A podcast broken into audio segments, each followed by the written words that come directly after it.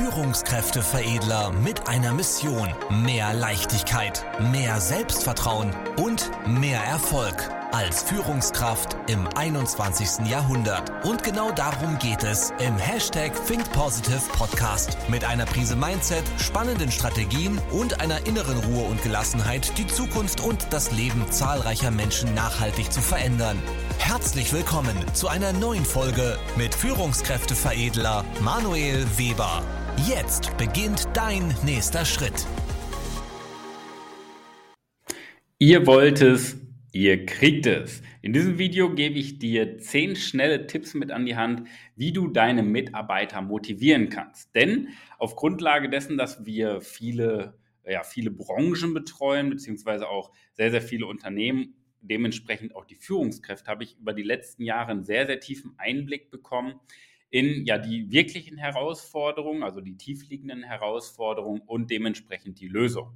Und in den letzten ja, zwei, drei Jahren kam ein Thema immer mehr auf den Tisch und zwar das Thema Mitarbeitermotivation. Weil viele ja hinter Mitarbeitermotivation diese extrinsische Motivation verstehen aus Zuckerbrot und Peitsche. Zuckerbrot ist in diesem Fall Bonussysteme und Geld und Peitsche ist dann ja Druck und ja die negative Konsequenz, mit der man dann halt auch immer Angst verbreitet oder ähnliches. Nur die Führungskräfte stellen immer mehr fest oder die Unternehmen stellen immer mehr fest, dass diese Zuckerbrot- und Peitsche-Methode, die extrinsische Motivation einfach nicht mehr so gut funktioniert, beziehungsweise aus meiner Perspektive einfach gar nicht mehr funktioniert, ja, außer, Hoff außer aus dem Bereich Hoffnung. Und deswegen möchte ich dir mal zehn Punkte mit an die Hand geben, wie du schaffen kannst, dass deine Mitarbeiter von innen heraus motiviert sind. Denn da haben wir speziell in den letzten Jahren halt unsere Kunden sehr, sehr ausführlich über Monate hinweg begleitet, wie sie das Stück für Stück in ihrem beruflichen Alltag im Unternehmen etablieren, um sich selber ein ja, zukunftsorientiertes und tolles Leben zu ermöglichen. Ich möchte dir aber trotzdem mal eine Übersicht über die zehn wirkungsvollsten Tipps geben, damit du einfach eine Orientierung hast und diese auch vielleicht schon direkt in der Praxis anwenden kannst, damit du deine Mitarbeiter intrinsisch motivierst. Klar, für eine intrinsische Motivation brauchen wir auch einen extrinsischen Driver. Das heißt, dich als Führungskraft, der das Ganze in den Menschen hervorruft. In diesem Sinne, also schreib gut mit. Jetzt kommen die zehn Punkte. Wie kannst du deine Mitarbeiter konkret motivieren? Der erste Punkt, und ich finde es traurig, dass man den in diesem Jahr noch sagen muss, lobe deine Mitarbeiter. Ich glaube, das ist ein selbsterklärender Satz, lobe deine Mitarbeiter. Ich stelle mir aber immer die Frage, warum wird das so wenig gemacht und was verstehen Menschen unter Lob? Erstmal, warum wird es so gemacht?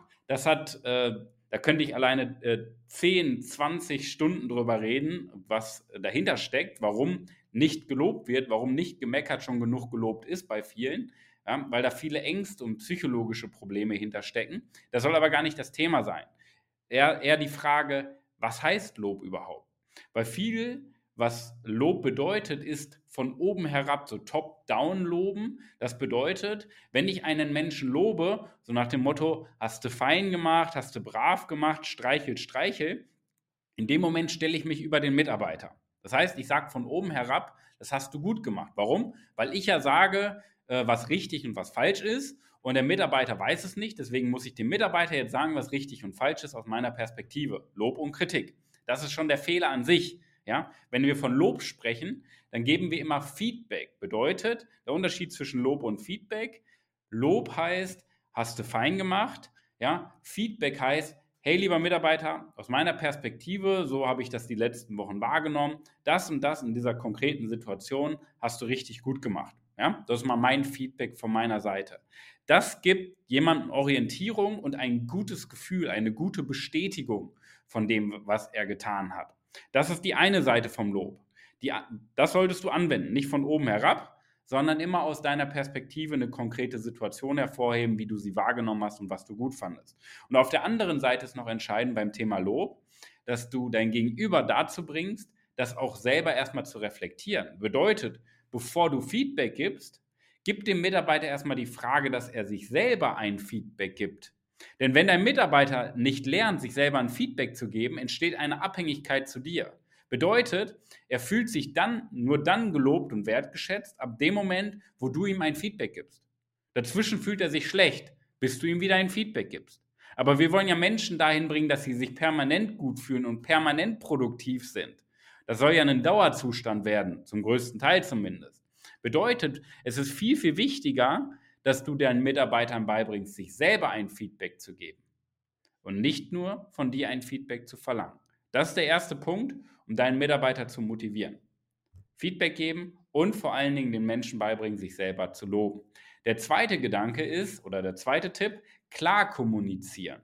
Eine ganz, ganz große Herausforderung bei vielen, weil viele Informationen, viele Worte einfach nicht ausgesprochen werden, aus dem einfachen egoistischen Grund, dass wir denken, dass unser Gegenüber ja weiß, was wir, zu, was wir sagen wollen.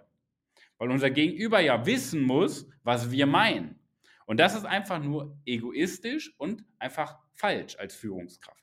Weil es gibt erstmal drei Streuverluste. Das, was du sagen willst, erstmal als klaren Gedanken zu formulieren. Das bedeutet, dass du erstmal Klarheit hast, ist schon ein großer Streuverlust in der Kommunikation. Der zweite Streuverlust, deine Gedanken dann in Worte zu fassen. Der dritte Streuverlust, so zu kommunizieren, dass es beim Gegenüber ankommt. Und überleg mal, drei Streuverluste schon in, der, in deiner Kommunikation. Das macht es schon extrem schwierig, weshalb halt Missverständnisse oder Probleme entstehen, weil Informationen nicht weitergetragen werden oder weil die Informationen falsch interpretiert werden. Und deswegen ist das ein großer Faktor, weil Motivation bedeutet gleichzeitig auch Demotivation vermeiden. Und eine große Demotivation ist im Endeffekt falsche Kommunikation, ja, durch die Streuverluste. Also klar kommunizieren. Nimm das für dich mit. Der dritte Punkt, gibt der Arbeit einen Sinn. Das ist ein ganz entscheidender Faktor, weil das Arbeitsleben entmenschlicht wurde durch den Taylorismus. Bedeutet, es geht nur stumpf um Aufgaben abarbeiten wie in einem Fließband. Und unsere Aufgabe heutzutage ist es vielmehr, klar, wir brauchen Strukturen, Prozesse, das heißt Aufgaben, aber in den, den, in den Aufgaben den Mitarbeitern auch einen Sinn zu geben. Warum tust du die äh, Tätigkeit, die du gerade tust? Warum machst du die Aufgabe? Was hat das für einen Mehrwert erstmal für deine Kollegen, für das Unternehmen? Was hat die Welt davon, dass du die Aufgabe machst? Vor allen Dingen, dass du die Aufgabe machst. Was bewirken wir denn Positives mit unserer Arbeit? Was bewirkst du positiv mit deiner Tätigkeit? Das ist unsere Aufgabe als Führungskraft wieder bei den Mitarbeitern hervorzurufen. Diesen Sinn, dieses Höhere, dieses Höhergestellte hinter der Aufgabe. Weil stell mal vor, und das ist bei 99 Prozent aller Mitarbeiter nun mal so, die gehen montags morgens zur Arbeit und stellen sich die Frage, warum mache ich überhaupt die Augen auf? Scheiße Montag. Wann ist endlich Wochenende? Das ist, weil den Menschen Sinn fehlt. Ja? Und deine Aufgabe als Führungskraft ist es, Sinn zu vermitteln hinter der Arbeit. Nicht, weil du es vorgibst, sondern weil du mit deinen Mitarbeitern in den Dialog trittst, Fragen stellst und den Mitarbeiter einfach mal fragst, okay, was ist denn dein Sinn hinter deiner Arbeit? Und ihr gemeinsam daran arbeitet, einen Sinn hinter der Arbeit zu finden. Das ist deine Aufgabe. Also dritter Tipp, hinter der Arbeit Sinn entdecken. Der vierte Tipp, natürlich deine Vorbildfunktion. Das ist ja so ein plakativer Kalenderspruch. So eine Führungskraft muss ein Vorbild sein. Ja? Aber was bedeutet das denn überhaupt? Das bedeutet, dass du dein Verhalten, also das, was du tust, im Positiven reflektierst und im Negativen. Weil du musst schauen, ein Mensch orientiert sich an deinen Taten und nicht an deinen Worten. Nochmal, ein Mensch orientiert sich nicht an deinen Taten, sondern, äh, Entschuldigung, nicht an deinen Worten, sondern an deinen Taten. Warum? Weil wir Menschen bis zum sechsten, siebten Lebensjahr ausschließlich durch Beobachtung lernen und nicht durch Hinhören, weil wir die Worte von unseren Eltern und unserem Umfeld eh nicht verstehen. Deswegen lernen wir durch Hingucken. Und dieses Grundmuster nennt sich Modeling of Excellence. Und das betreiben deine Mitarbeiter ebenfalls.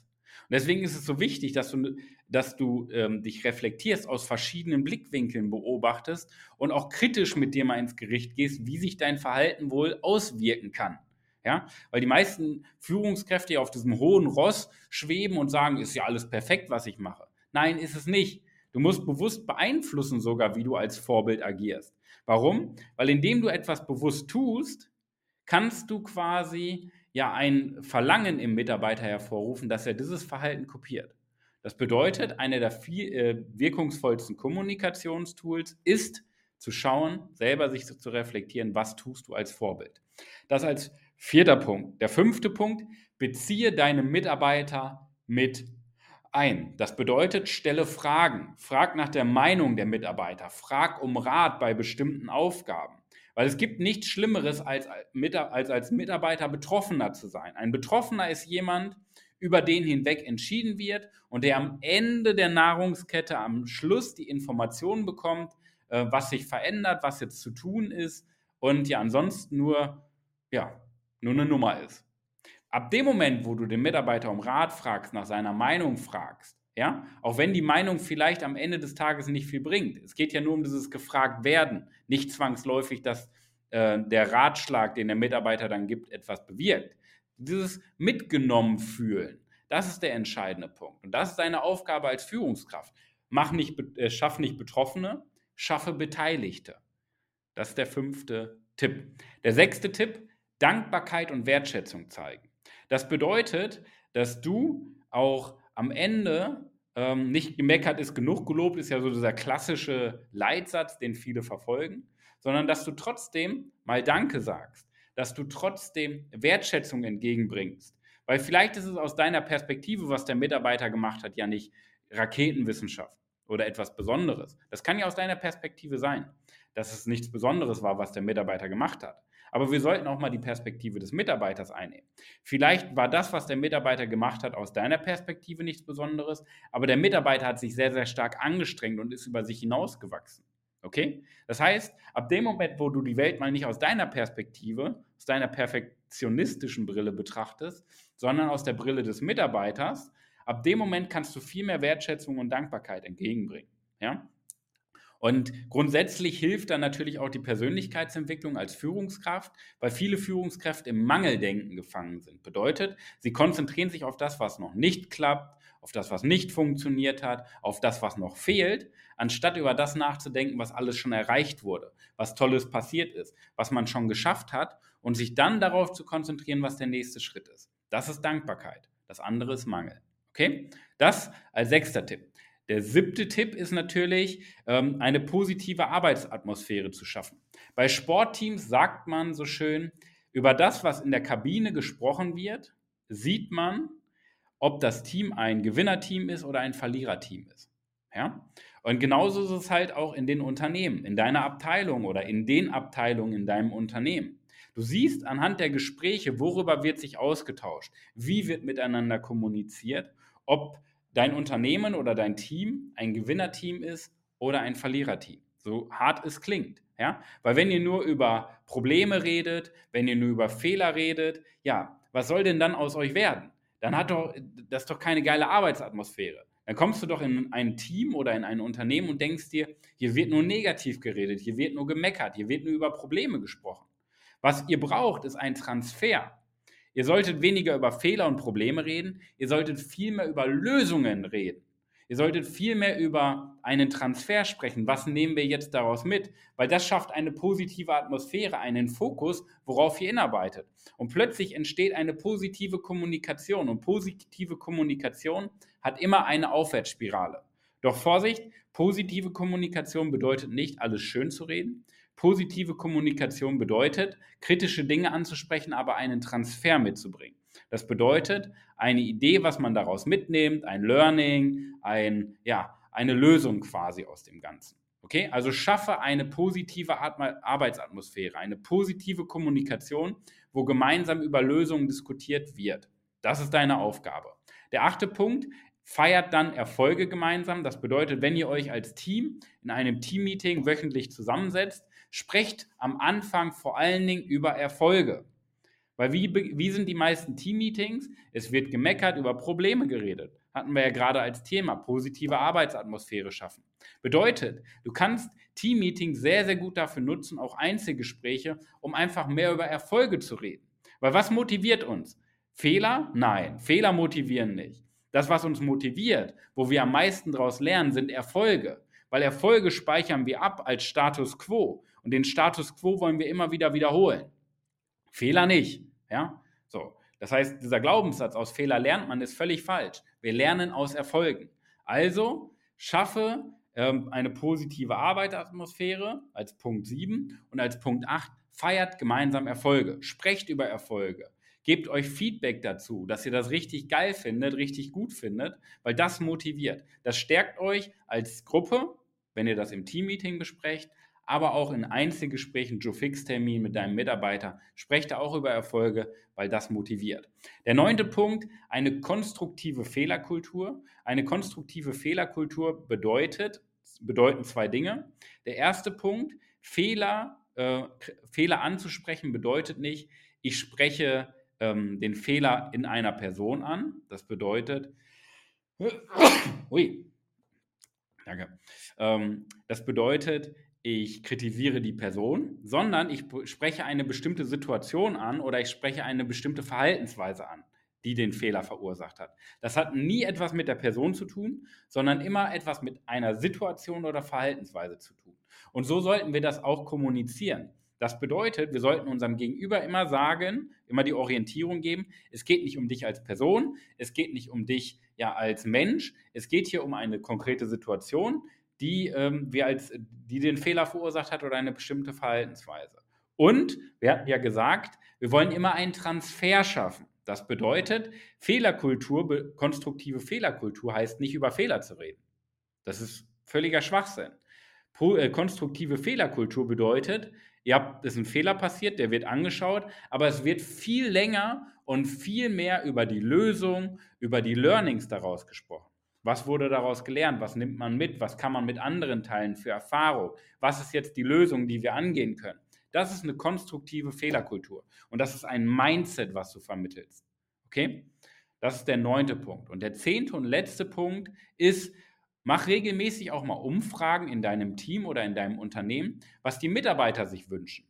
Weil da kommen auch immer gute Ideen bei rum, die man so aus dem Alltag gar nicht mitbekommt, was die Mitarbeiter sich wünschen, wo die Mitarbeiter ähm, vielleicht Ideen haben zur Verbesserung, welche Wünsche der Mitarbeiter hat, damit er sich wohler fühlt. Ja? Und dann bekommst du als Führungskraft auch nochmal so ein starkes Feedback, wo du den Fokus drauf richten kannst in der unternehmerischen Entwicklung oder in der Teamentwicklung. Okay, also starte Umfragen. Und natürlich, ich würde sagen, das ist das One More Thing. Das One More Thing ist die Work-Life-Balance. Das würde ich nochmal so als elften Punkt ergänzen ich habe es jetzt nicht in diesen zehn Punkten fix drin, weil Work-Life-Balance auch sehr, sehr stark fehlinterpretiert wird, weil da geht es nicht um äh, Vier-Tage-Woche, da geht es auch nicht um 35 Stunden die Woche arbeiten. Bei Work-Life-Balance geht es um Flexibilität. Vielleicht nimmst du den Gedanken auch nochmal mit, so als elften ergänzenden Punkt. Work-Life-Balance bedeutet Flexibilität, bedeutet, sprech mit deinen Mitarbeitern darüber, wie sie ihren Beruf und das Privatleben in Einklang bringen. Heißt nicht unbedingt Homeoffice machen, das muss man gar nicht. Man kann auch fünf Tage die Woche im Büro oder in der Firma sein. Es geht darum aber, wenn ein Mensch, äh, wenn ein Mitarbeiter einen privaten Termin hat, dass man das mit dem Beruf vereinbart, indem man mit Gleitzeit arbeitet, indem man sich gemeinsam abspricht, indem man ähm, einen Tag vielleicht den Termin wahrnimmt, den anderen Tag eine Stunde länger bleibt. Das ist gemeinsame Interaktion, gemeinsamer Austausch. Nur das musst du als Führungskraft fördern, dass ihr da mehr in den Austausch geht, damit ein Mensch flexibler sein Privatleben und den Beruf in Einklang bringen kann. Das ist eigentlich alles zum Thema Work-Life-Balance nochmal gesagt. Okay? Also nimm diese zehn Punkte mit, lobe deine Mitarbeiter, kommuniziere klar, ja, das heißt, vermeide Missverständnisse, gib der Arbeit einen Sinn, gehe als gutes Vorbild voran, Modeling of Excellence, Mitarbeiter mit einbeziehen durch Fragen, durch die Meinung, um Rat bitten, ja, Dankbarkeit und Wertschätzung vermitteln, positive Arbeitsatmosphäre, Erfolge gemeinsam feiern, konstruktive Fehlerkultur in Anführungszeichen lösungsorientiertes Denken, Lösungskultur und starte Umfragen, um regelmäßig auch mal zu fragen, was sind die Ideen deiner Mitarbeiter und als elften ergänzenden Punkt Work-Life-Balance gleich Flexibilität. Okay? Das sind so diese zehn knackigsten Punkte, wo wir sehr, sehr ausführlich mit unseren äh, Kunden über Monate hinweg arbeiten, weil klar, das zu wissen ist nur eine Sache, aber das Wissen anzuwenden, in die Praxis umzuleiten und in deinen Verantwortungsbereich oder in dein Unternehmen zu integrieren, das ist ein sehr, sehr komplexes Thema, was auch ein bisschen länger dauert. Ja? Aber so nimmst du bitte schon mal aus diesen äh, aus diesen letzten Minuten die Orientierung mit, wie kannst du wirklich Mitarbeiter intrinsisch motivieren, weil nur ein Punkt alleine reicht natürlich nicht aus. Wir sollten schon anfangen, Stück für Stück alle 10, 11 Punkte zu integrieren, weil dann schaffen wir es wirklich, die Produktivität und Performance im Unternehmen zu steigern. Und Produktivität bedeutet, wenn du jetzt mal den Status quo heute nimmst und zwölf Monate weiter, Mitarbeitermotivation sorgt dafür, dass du in deinem Team, sagen wir mal, in deinem Team sind 30 Mitarbeiter oder in deinem Unternehmen sind 30 Mitarbeiter.